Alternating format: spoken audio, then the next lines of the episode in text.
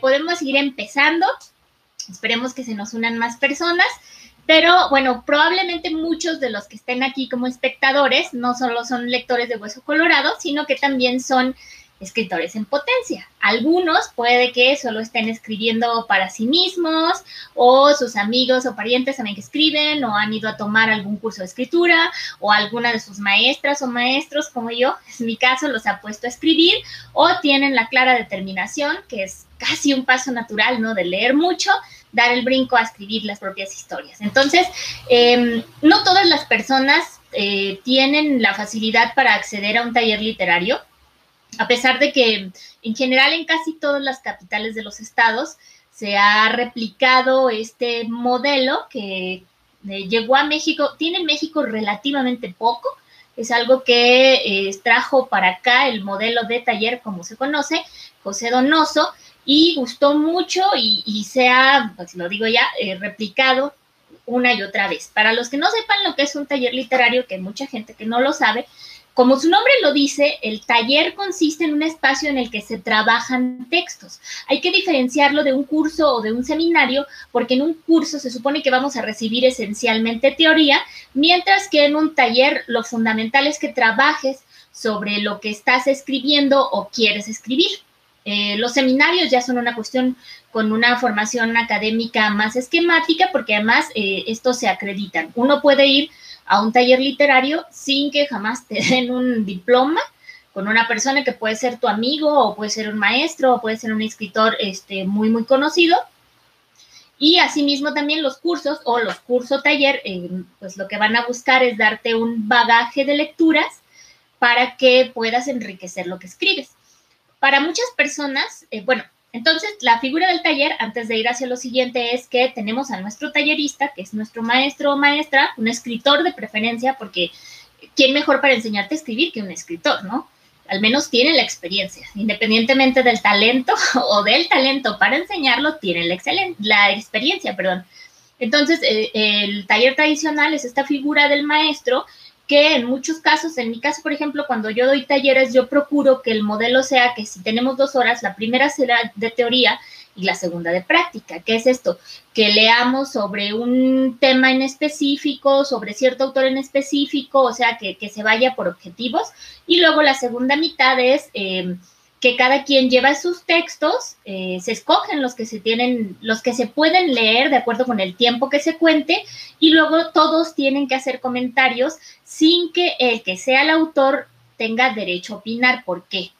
Mm, esto es fundamental que lo aclare porque mucha gente que va a los talleres, número uno, luego no quiere llevar nada de lo que escribe y entonces pues no tiene sentido, ¿no? Es como ir a una clase de carpintería y nunca llevar madera o martillo, ¿no? Con qué vas a trabajar. O sea, lo que se queda aquí no quiere decir que lo puedas poner por escrito, por eso es necesario practicar. La otra es que hay mucha gente que no le gusta escuchar la crítica y luego se pone a la defensiva o se siente muy herida en lo personal, aunque también hay gente que, le, que tiene como por hobby en los talleres estar molestando a los demás, haciéndoles ver que, que lo que escriben no vale nada, según ellos, y la otra es que tú como autor no puedes ponerte a defender ni explicar tus textos en un taller porque el día que te publiquen un libro, supongamos de un tiraje pequeño de mil ejemplares, tú no vas a poder ir tras de estos mil, mil lectores potenciales y explicarle a cada uno qué es lo que querías decir o por qué aquí no se entiende, o lo que tú quisiste plasmar, pero, pero lo están entendiendo de otra manera. Entonces, esta dinámica no a todo el mundo le gusta, ¿no? Yo personalmente eh, bueno, tomé muchísimos cursos desde que era niña y, aún ahora de vez en cuando voy a algunos, porque siempre hay autores de los que uno quiere aprender y porque sería muy, ¿cuál será la palabra? Muy ególatra pensar que uno ya no puede aprender nada, pero sucede con los talleres que después de cierto tiempo se vician. Eh, yo conozco talleres que han durado años y años y años y pues la gente ya está en una zona de confort en la que van a escuchar los mismos comentarios de siempre, llevan sus textos de siempre, hay como las disputas de siempre, o bien la gente va solo a cafetear o a chismear, o, o algunos que sí siguen leyendo y leyendo y leyendo, pero nunca escriben, o bueno, eh, hay talleres que pueden ser muy provechosos. Yo he estado en algunos de los que han salido muchos libros, buenos libros además, y hay otros que son, yo les llamo clubes de costura, ¿no? Que están bien si tienes claro que, que si vas a un taller en el que se la pasan platicando o que se, sienten muy heridos cuando alguien les hace un comentario que no les gustó, pues no es el lugar ideal, ideal para crecer. Pero de que se aprende, se aprende. Al menos aprende, en el peor de los casos, en un taller en el que nunca se dé teoría, yo estoy en contra de estos talleres en los que la gente solo se junta a comentar sus propios textos y, y nunca leen a otros autores, ni leen nada de teoría, ni se hacen correcciones, solo se dicen que son maravillosos. Aún así, en el peor de los casos, siempre aprendes algo, en este caso sería pues a perder el miedo a que las personas te escuchen, ¿no? Que, es fundamental, porque escribimos para comunicarnos, es un diálogo, entonces las personas que escriben solo para sí mismas, pues están hablando solo consigo mismas y, no, es, no es literatura y no es escritura en sí. La literatura se completa hasta que llega a los ojos de otra persona que la lee y que la aprende. Pero bueno, esa era como mi introducción a propósito de los talleres. Y voy a leer algunos comentados, comentarios, perdón. Dice Alex que excelente el bordado. Muchas gracias. Hola, Néstor. Ah, muchas gracias por mi collar. Mi collar es de la comunidad indígena, ¿qué será? No me acuerdo. Lo compré en Aguascalientes. Este, me gustan mucho los pectorales. Son collares grandotes. A tus órdenes, eh, hola, Damaris. Besos. Eh, me pregunta Leslie que cuánto me tardo en hacer el bordados. Me estoy tardando más o menos como una semana por bordado. Además estoy alternando con otras actividades, eh, pero sí le dedico al menos una buena parte de la tarde. Y además sí soy, me he vuelto como muy, quisquillosa, entonces si no me gusta lo, desbordo, lo descoso y luego lo vuelvo a coser. Un, un, bordado por semana es un buen ritmo si a uno le gusta, que es lo que a mí me ha pasado. Como ya les había dicho, como yo soy una persona muy ansiosa, muy, muy ansiosa, me ha ayudado mucho a canalizar esta energía que, que el mes pasado me tenía como ya muchos a lo mejor estuvieron en esta cuarentena, ¿no? Que ha sido difícil. Eh, hola Arturo, buenas noches. ¿Eres el Arturo Mares que estoy pensando? Eh, hola Amanda, buenas, buenas. Eh, y ah, Luz, qué bueno que ya pusiste las notificaciones. Hola Ana Virginia. Y dice Alex que hay gente que no le gusta la crítica más de la que uno podría pensar, ¿eh? hola Néstor, gracias. Qué bueno que te guste mi colección de estudio Ghibli. Hay más cosas por ahí y voy a abordar pronto. Hola, hola Adriana, qué gusto que estés por acá. Pues, ah, y hola Fátima, bienvenidos a todos y pues vamos a lo que venimos, que fue, bueno, que es a hablar de libros. Ya, a lo mejor un día de estos estaría bien que habláramos más de ¿verdad? Yo quisiera subir videitos enseñando, pero la verdad no soy tan buena, entonces mejor busquen videos de gente que sí sabe. Yo estoy aprendiendo apenas. Pero bueno, entonces traje libros que tratan sobre el proceso de escritura, no esencialmente nada más manuales literarios en sí mismos, sino también libros eh, precisamente que reflexionan sobre el acto de escribir y también libros, bueno, tengo uno en específico de, entrevistas a escritores porque también eh, cuando entrevistan a ciertos escritores que sí se dejan entrevistar bien, eh, revelan procesos que pueden ser muy valiosos para los que estamos aprendiendo o para entender también por qué su literatura está construida como está construida. Entonces voy a partir con, con ese primer ejemplo que les estaba dando y es un libro que ya llegó a mí por segunda ocasión porque ya lo tenía, desapareció un día de mi casa en una fiesta mi casa en Zacatecas, pero el año pasado me lo regaló una amiga de cumpleaños es este libro buenísimo que está publicado en editorial era El oficio del escritor. Probablemente ya había hablado de él, no estoy segura, pero eh, es, un, eh, es un compendio de entrevistas que le hicieron a escritores tan importantes para la literatura occidental como Faulkner, Eliot, Hemingway, Capote, Henry Miller, eh, Huxley, Foster, Pasternak, Pasternak, me salió horrible. Pound, etcétera. Hay varios escritos, bueno, son una cantidad considerable, como pueden ver es un libro gordito, y em, son muy, muy buenas las entrevistas. A mí me gusta especialmente la de aquí, eh, de aquí, las entrevistas de Pound, la entrevista de Elliot y la de Hemingway. Creo que todo lo que, sobre todo Hemingway, porque ya saben que tenía como esta manera de explicar las cosas casi como si estuvieran como si su interlocutor estuviera un poco tonto, ¿no? Como si le preguntaran cosas necias, entonces lo explica de una manera contundente como su narrativa, explica cuáles son sus procesos. Y otra cosa importante de este libro, que es quizá nada más como dato curioso, estoy buscando, es que algunos traen eh, mm, capturas, quisiera decir fotografías, pero no tienen buena calidad de algunos de sus manuscritos. Entonces ve nada más, ves los textos con unas tachas y todo. Pues, es interesante, ¿no?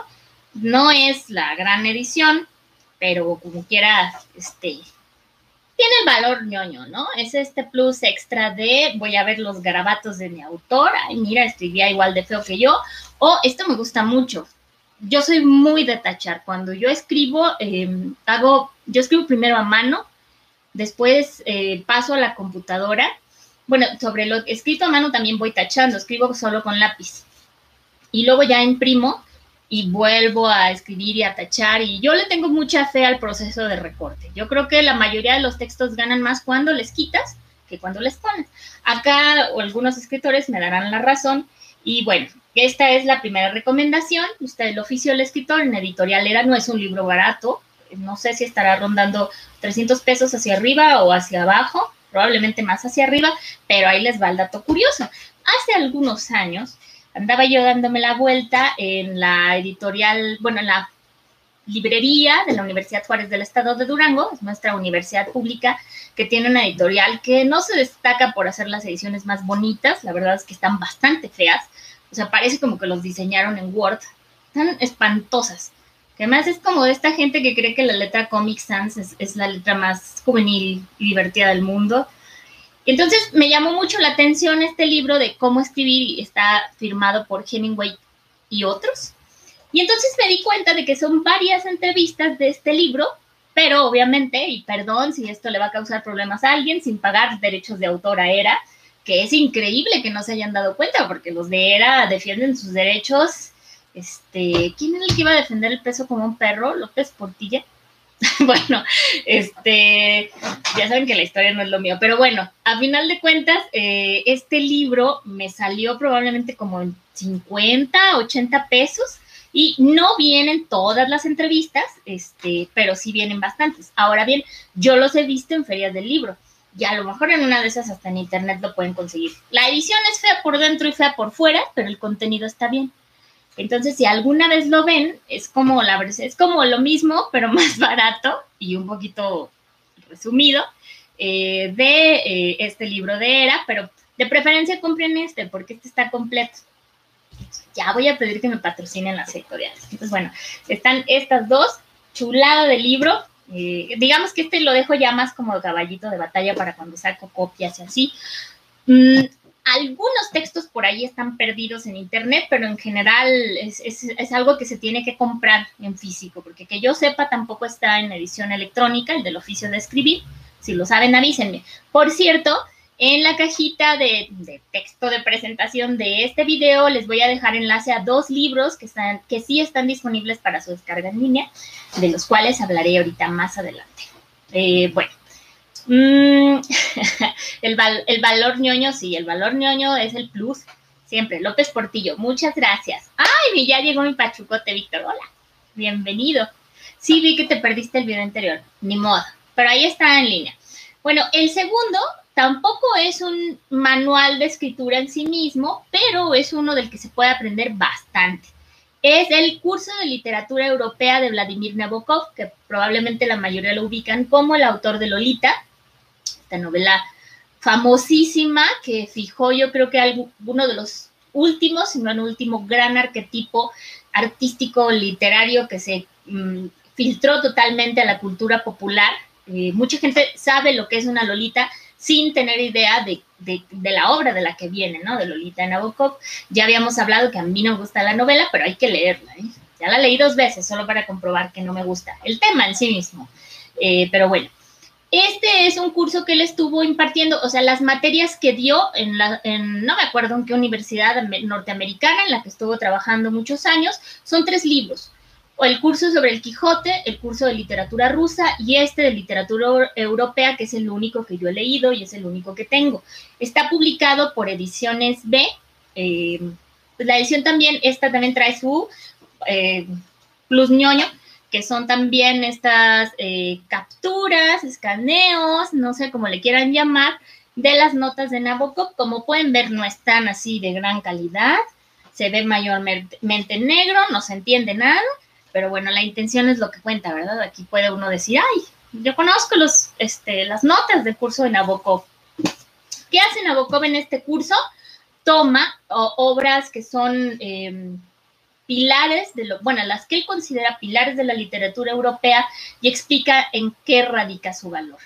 Entonces, el análisis que él hace, que va desde el fondo hasta la forma de cada una de ellas, por ejemplo, eh, me parece que... Mm, me parece que, ¿con cuál empieza? Bueno, da primero una introducción del el lector ideal que a mí me gusta mucho, porque Nabokov consideraba que los lectores, em, un buen lector no debe de identificarse con la protagonista, con él o la protagonista, que no debe ser ingenuo, que tiene que tener cierto bagaje. Bueno, Nabokov quiere que la gente le entre a la literatura casi, casi con su título primero pero eh, propone una perspectiva muy interesante para leer la literatura más allá de la superficie. ¿Qué es lo que pasa, por ejemplo, cuando nos quedamos en la superficie de lo que leemos? Que no somos capaces de aprender ni comprender a veces cuál es el valor de la obra en sí. Puede que nos guste mucho, sí. Puede que nos conmueva, sí. Pero luego, esto me pasa mucho con mis alumnos de prepa y con mis alumnos de talleres, cuando yo les pido que me expliquen por qué les gustó, no lo saben identificar, o sea, no, no tienen claros cuáles son los recursos, no leen buscando ciertas herramientas, no se preguntan cómo se logró, cómo el autor logró tal efecto y contra esto va Nabokov, ¿no? Él dice, hay que eh, leer como quien desarma un reloj para ver cómo funciona y poder volver a armarlo, ¿no? Entonces, bueno, habla de Mansfield Park, de Madame Bovary, por supuesto, eh, de Dr. Jekyll y Mr. Hyde, El Camino de Swan, obviamente, de, de Busca del Tiempo Perdido, La Metamorfosis, la Metamorfosis, perdón, Ulises, y bueno, habla más todavía de la literatura. Un libro que vale mucho la pena leer. Yo tengo ganas de llegarle al de literatura rusa, pero estos tampoco son baratos. No sé, a lo mejor este estará en unos 350 pesos. No estoy segura porque lo compré en la filminería hace ya no sé, varios años. Eh, no es un libro tampoco que se pueda conseguir. Yo, al menos yo no lo he visto en línea, eh, de eso de la gente que los eh, convierte en PDFs y etcétera, pero sí es un libro que vale la pena tener. Idealmente, habría que leer primero los libros de los que está hablando y luego ya después nos abocamos a leer esto casi, casi para ir este, cotejando y ver cuáles son los detalles que se nos escaparon. Yo creo que Nabokov era un gran, sí era un gran maestro, ¿eh? porque lo que uno alcanza a leer eh, de lo que estaba ahí impartiendo en sus clases, eh, bueno, se percibe como este amor y, y, respeto y admiración por la literatura en general, pero además por la europea que él conocía muy bien, bueno, por las que conoce específicamente, el del Quijote tampoco lo he leído, o sea, el, el libro de Nabokov, pero bueno, eh, este digamos que es como un escaloncito más arriba, o sea, si el anterior era para que leamos a los escritores que nos gusta explicándonos cómo son sus procesos creativos, entonces este es como lector el paso arriba, ¿no? Como mi maestro explicándome por qué tales y cuales obras son buenísimas, que sí son buenísimas, ¿eh? o sea, vale totalmente la pena aventarse a ellas y luego ese es el placer de la lectura, ¿no? Que te deje pensando, que le sigas dando vueltas, que después de algunos años digas, hoy de esto se trataba este libro, ¿no? Eso me pasa mucho. Últimamente me ha pasado bastante. Le he podido llegar a ciertas obras para las que no estaba lista antes, que es algo también de lo que habla Nabokov, de las lecturas que uno no puede completar porque uno no está completo. Pero bueno, eh, el siguiente es otro libro que ya se acerca más al proceso de escritura, pero desde una mm, perspectiva casi más amorosa que, mm, mm, ¿cuál sería la palabra? Que académica, ¿no? Este libro me gusta muchísimo, me lo encontré por pura casualidad en Zacatecas hace 800 años, en una librería eh, de ahí del centro, me metí nada más a perder el tiempo, que además es una librería escolar, ni me acuerdo cómo se llama, está enfrente de Catedral, alguien de mis amigos zacatecanos que me pueda decir esa librería que está enfrente de Catedral, muy feita por cierto, es Zen en el arte de escribir de Ray Bradbury. Eh, yo tengo esta edición de Minotauro, que además Yo me imagino que en la librería no sabían lo que tenían porque me costó como 99 pesos, que es, o sea, es, una ganga. Este libro es uno de los que les voy a dejar para su descarga gratuita eh, en, la cajita de texto de abajo del, video cuando terminemos. Eh, se puede encontrar fácil en línea. Yo, yo, lo uso mucho en mis talleres. Eh, la edición que, les voy a dejar es un PDF que alguien hizo el favor de escanear hace algunos años. Tiene unos problemitas ahí de, de estas letras mal escaneadas, como, no sé, dos R's que parecen una M o una I acentuada que se convierte en una L, por ejemplo, pero no es nada así que diga, oye, este libro es incomprensible. Es una chulada. Son ensayos sobre eh, lo que Bradbury considera que todo escritor debe hacer para poder escribir, que es que amar la palabra, disfrutar el acto de contar, em, saber escuchar también las historias a, tu alrededor, saber contemplar y saber, em, ¿cuál será la palabra? Tiene un ensayo súper bonito de cómo atrapar a una musa y, alimentarla.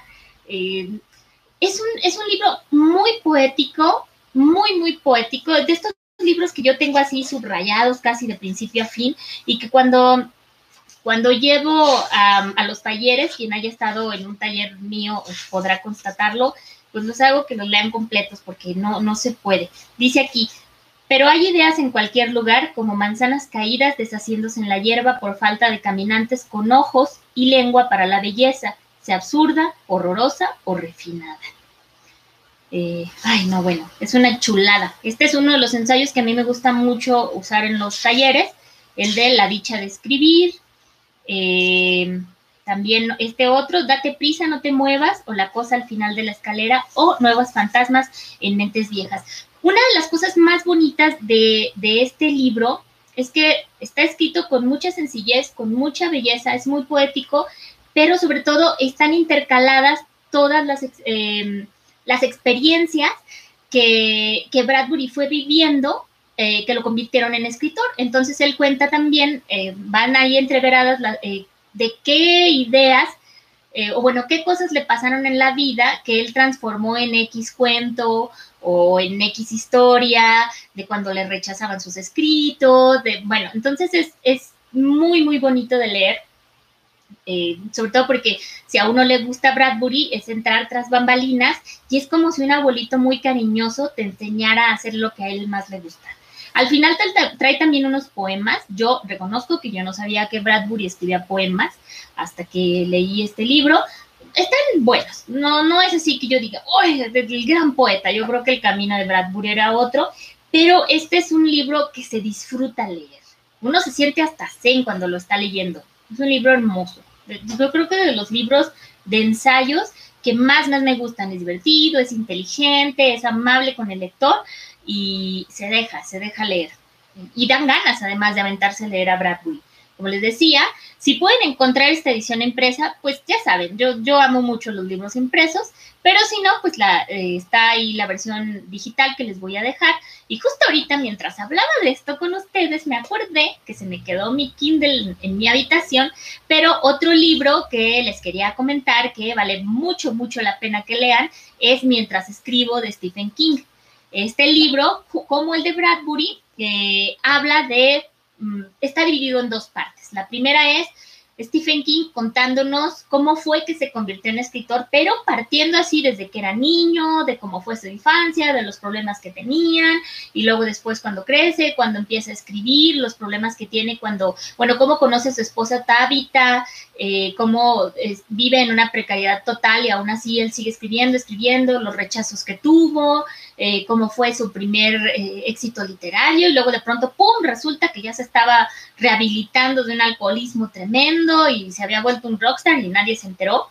Y luego eh, la segunda parte es todo lo que tiene que ver con el tallereo de escritura. Es, es Stephen King diciéndonos, esto no se debe hacer porque pasa esto. Estas son las herramientas que necesitas. Esto es lo que yo te recomiendo. Esto es lo que funciona. Y vienen ejemplos que además es muy curioso porque yo em, creo que, no sé si al mismo tiempo o acababa de leer Carrie, yo no he leído mucho Stephen King, lo he leído muy poco, que no es como de mis autores predilectos, pero leí Carrie, que es su primera novela, y me di cuenta de que vienen ahí muchos errores de los que que en, mientras escribo Stephen King te dice esto no lo debes de hacer, esto no lo debes de hacer, o sea, habla totalmente desde lo que a él le funcionó o no le funcionó. Este libro también se puede conseguir gratis en línea, yo lo he visto, eh, no recuerdo en qué editorial está, no sé si es en de bolsillo, un libro así gruesito, a mí me llevó un buen rato leerlo y lo leía todos los días, todos los días, todos los días, em, pero sí, eh, si les interesa escribir,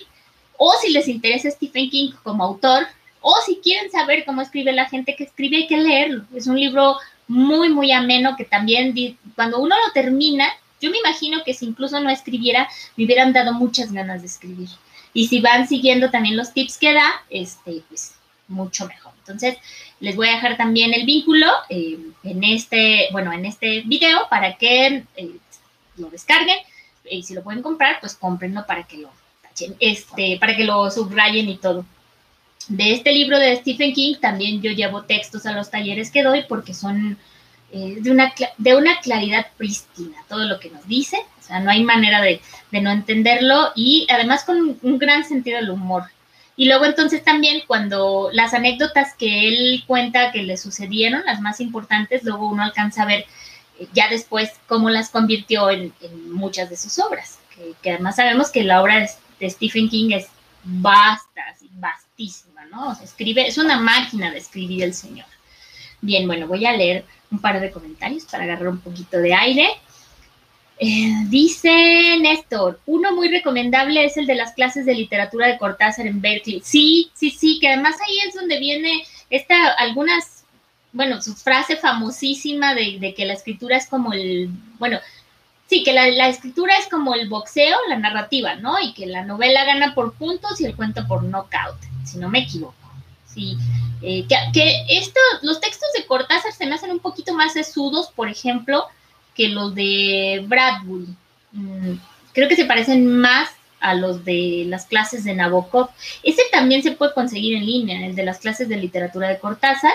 Igual ahí lo pongo también en los comentarios. Y si no, ustedes coméntenme, me recuerdan y yo les paso el vínculo, porque este, ese lo tengo también en mi Kindle, no lo tengo en físico. Dice Amanda, efectivamente ese texto de Bradbury lo disfruté mucho. Sí, no, es una chulada de libro. Eh, dice Néstor, creo que es de bolsillo. Y sí, a mí también me parece que ese mientras escribo está en de bolsillo. Otro libro que seguramente no está barato, porque está así, ¿no? Lo venden por kilo casi. Creo que escribe un libro al año. Sí, yo también creo que escribe un libro al año. Como en su momento Woody Allen hacía una película al año, ¿no? O sea, yo, a mí me gusta mucho el cine de Woody Allen, aunque me tengan mi predicamento ético y moral por estas cuestiones de abuso sexual de las que está este, acusado. Pero yo nunca he podido acabar de ver la filmografía de Woody Allen porque es como Stephen King, ¿no? Cuando tú estás acabando algo ya hizo seis más.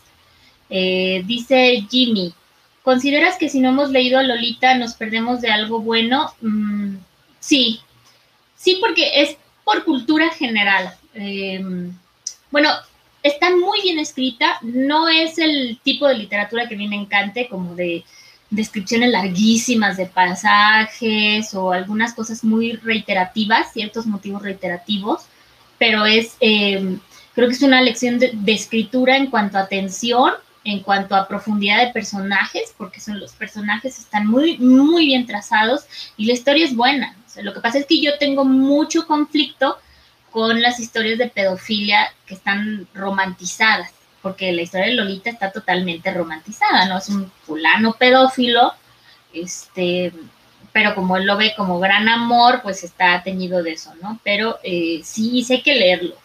Eh, es de esas obras que uno tiene que que tienes que leer, ¿no? No, no, no deberías perdértela. Digo, no es obligación que leas, pero idealmente hay que acercarse a ella. Es como ahora que yo hace poco acabo de ver El Padrino y dije, ay, con razón, ya, ya me cayó el 20 de muchas cosas. Em, eh, yo soy lector, dice, curso de literatura rusa en Nabokov. Ah, ¿qué tal, eh? Mm, muchas gracias. Eh, siempre hay gente que le sabe más a la red. Yo soy la tía que no le sabe tanto a la red. Un poquito nada más. Eh, dice May Ayam. ¿Conoces el arte de hablar escribir de Rojas Soriano? No, no lo conozco, pero ¿qué tal? Dice Jazz, Lolita me costó mucho por ese aspecto, pero es un libro fascinante. Sí, sí, sí, de hecho. La primera vez que yo lo leí, venía de regreso de un concierto masivo. Eh, bueno, había ido, creo que mi primer Vive Latino y había llovido y traía las anginas inflamadas y lo venía leyendo en el autobús. Entonces, para mí fue como una experiencia pesadillesca. Yo creía que por las anginas. Ahora hace poco que lo volví a leer, dije, no, es el libro. es el tema, ni siquiera es el libro. Pero bueno, continuaré con mis últimas dos recomendaciones, que son, bueno, el primero, un libro más serio, eh, digamos que el que voy a decir a continuación, de Oscar de la Borbolla, que es un narrador mexicano de esta época, diría contemporáneo, pero los contemporáneos son este, una corriente literaria mexicana del siglo pasado, entonces, para no confundir, digamos, de este tiempo.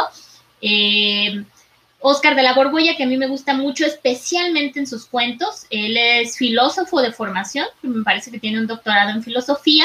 Está casado con otra escritora, Beatriz Escalante, que tiene para mi gusto el mejor manual de redacción, que es el que además yo lo uso en todas las clases que yo doy lectura y redacción, sobre todo por la redacción, uso el de Beatriz Escalante Cajón. Si les interesa aprender a escribir bien con un libro que está eh, es muy entendible, los ejercicios son muy buenos, todos los ejemplos son fragmentos literarios muy bien escogidos, que además casi funciona. Es, es un manual, creo que es para estudiantes, eh, redactores, periodistas y correctores de estilo, algo así se llama. Está publicado en Porrúa.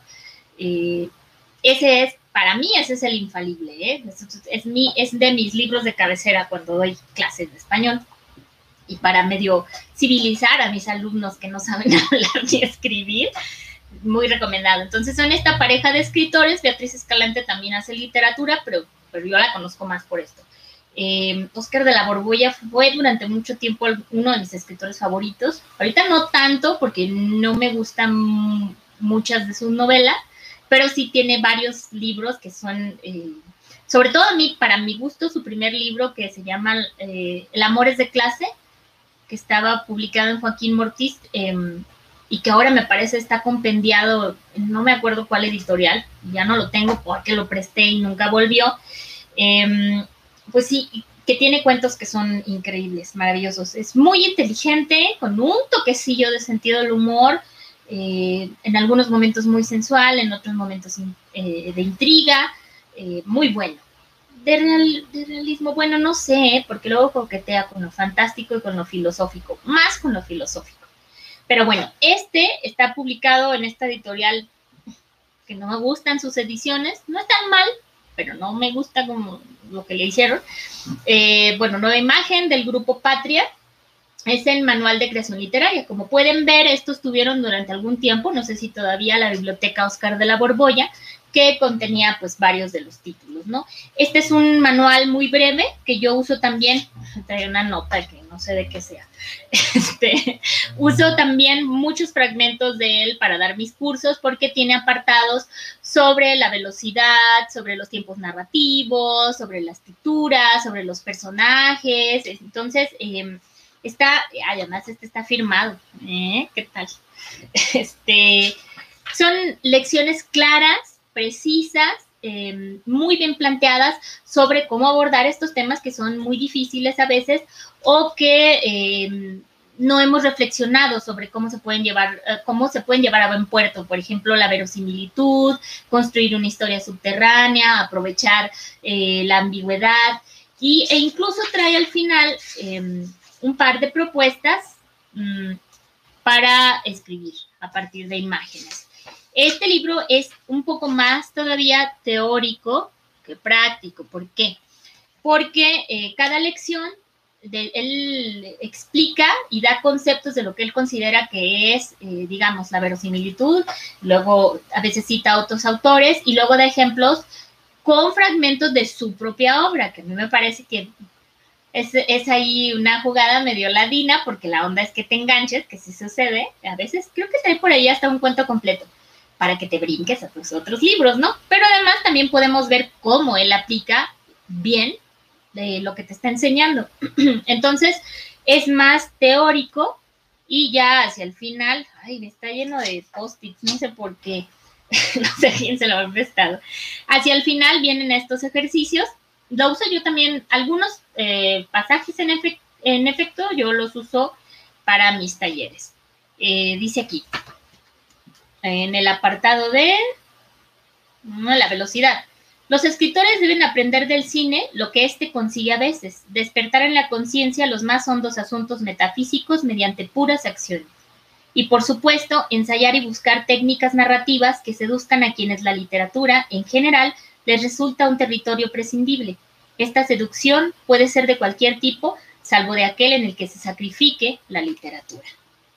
Entonces, eh, a mí me gusta mucho este libro, es un libro delgadito, como pueden ver, es decir, esto es algo que además yo suelo llevarme conmigo cuando doy talleres, eh, muy delgadito, pero con un gran contenido, o sea, es para que lo vayan masticando y todo. Eh, muy recomendable, este, ¿dónde lo habré comprado? Ni me acuerdo, yo creo en Ciudad de México. Pero no es difícil de conseguir, ¿eh? Como él es un autor vivo que se vende bastante, que además él es muy mediático sale mucho en canales culturales, opina de todo, este, está también eh, como fijo en algunas secciones, no sé si me, hasta, hasta un tiempo también tenía su taller de escritura en el foro, ¿es la tejedora o el tejedor? En la librería del péndulo, allá en Ciudad de México, acá mis amigos ciudad mexiquenses me, me corregirán, es el foro La Tejedora, ¿no? Pero bueno, en fin, da cursos, da charlas y es alguien, yo, yo he tomado un curso con él, me parece, y lo he escuchado en charlas, tiene una plática muy, muy sabrosa. Es, es, un, ya se está volviendo viejito, es un viejito muy divertido y muy interesante, que además es muy irreverente y eso es, eso es muy refrescante. Sobre todo cuando uno va a encuentros de escritores y a él le toca hablar, es así, ¡ah! llega el oxígeno, ¿no? Después de mucha solemnidad. Eh, dice Jimmy que gracias por los enlaces. Es el foro del tejedor. Muchas gracias. Obviamente nunca he ido. y bueno, eh, dice Mai, es un doctor de sociología. Encuentra su obra en línea, se lo recomiendo. Ok, bien, bien, podemos checarlo. Y muchas gracias también por sus recomendaciones. Y bueno, mi última recomendación es este libro de dos amigos que quiero mucho, que muy probablemente ustedes los conozcan. Cómo escribir tu propia historia de Raquel Castro y Alberto Chimán, dos escritores también de esta época. Eh, Raquel especializada en, bueno, más, más enfocada en la literatura juvenil, aunque también escribe eh, fantástico y un poco de terror. Y bueno, Alberto, que es como, eh, creo que, bueno, aparte de ser una enciclopedia andando, este, y buen cocinero, em, es, bueno, es una de las figuras más importantes de literatura fantástica mexicana actual. Entonces, este libro eh, aparentemente pudiera parecer que está enfocado al público juvenil, está publicado por Alfaguara, pero yo lo compré y a mí me gustó mucho que, que los ejercicios que plantea, precisamente porque están un poco pensados para jóvenes, son muy son muy amables, muy enfocados a personas que no tienen gran experiencia escribiendo, pero que funcionan para todos, o sea, tanto para los que llevamos mucho tiempo escribiendo como para los que van empezando.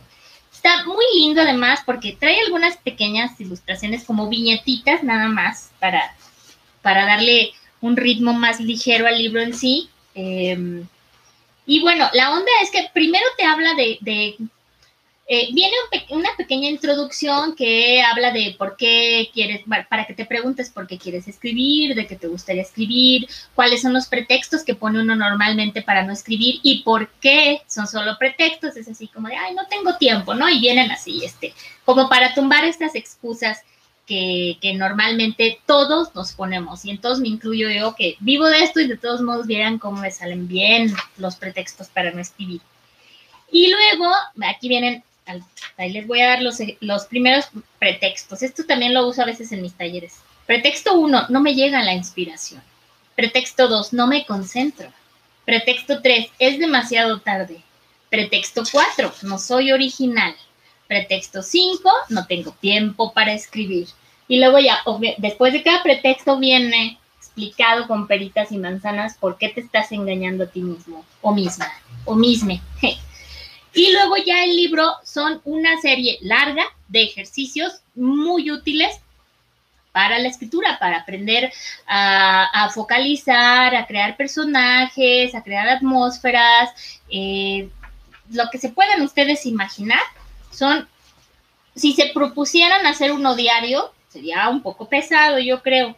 Pero, o sea, es un libro que te pone a escribir quieras o no quieras, ¿eh? A menos que sea uno un conchudo. Yo no escribí en el libro porque no me gusta escribir en los libros más que notas al margen, pero este, algunos de esos, eh, bueno, varios de estos ejercicios los he usado con mis alumnos y los uso también yo para mí.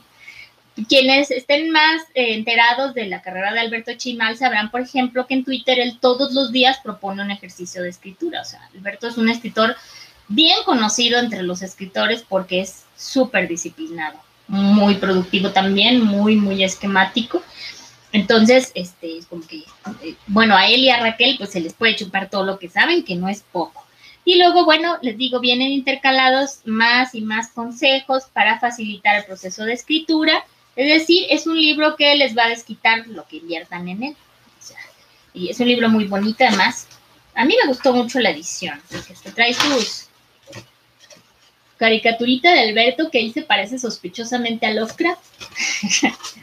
y su caricaturita de Raquel.